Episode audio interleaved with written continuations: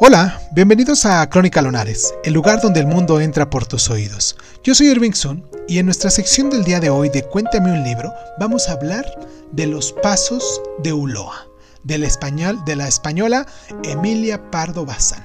Comenzamos.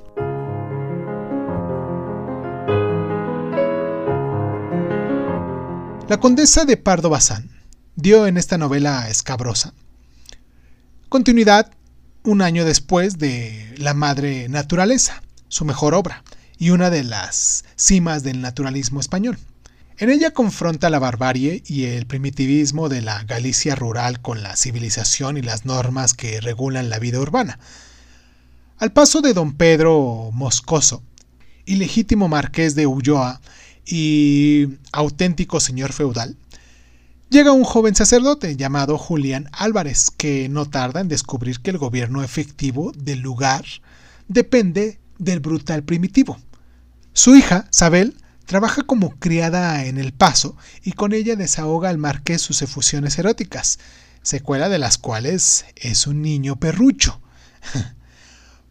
Pronto eh, chocan el morigetado Julián, que trata de ordenar la administración de la finca, con un violento primitivo, Julián permanece en el paso para intentar la redención del marqués a través del matrimonio canónico, y con ese fin viaja a Santiago, donde don Pedro podría elegir esposa entre sus cuatro primas, y pues escoge a Nucha, la más bondadosa y favorita del clérigo.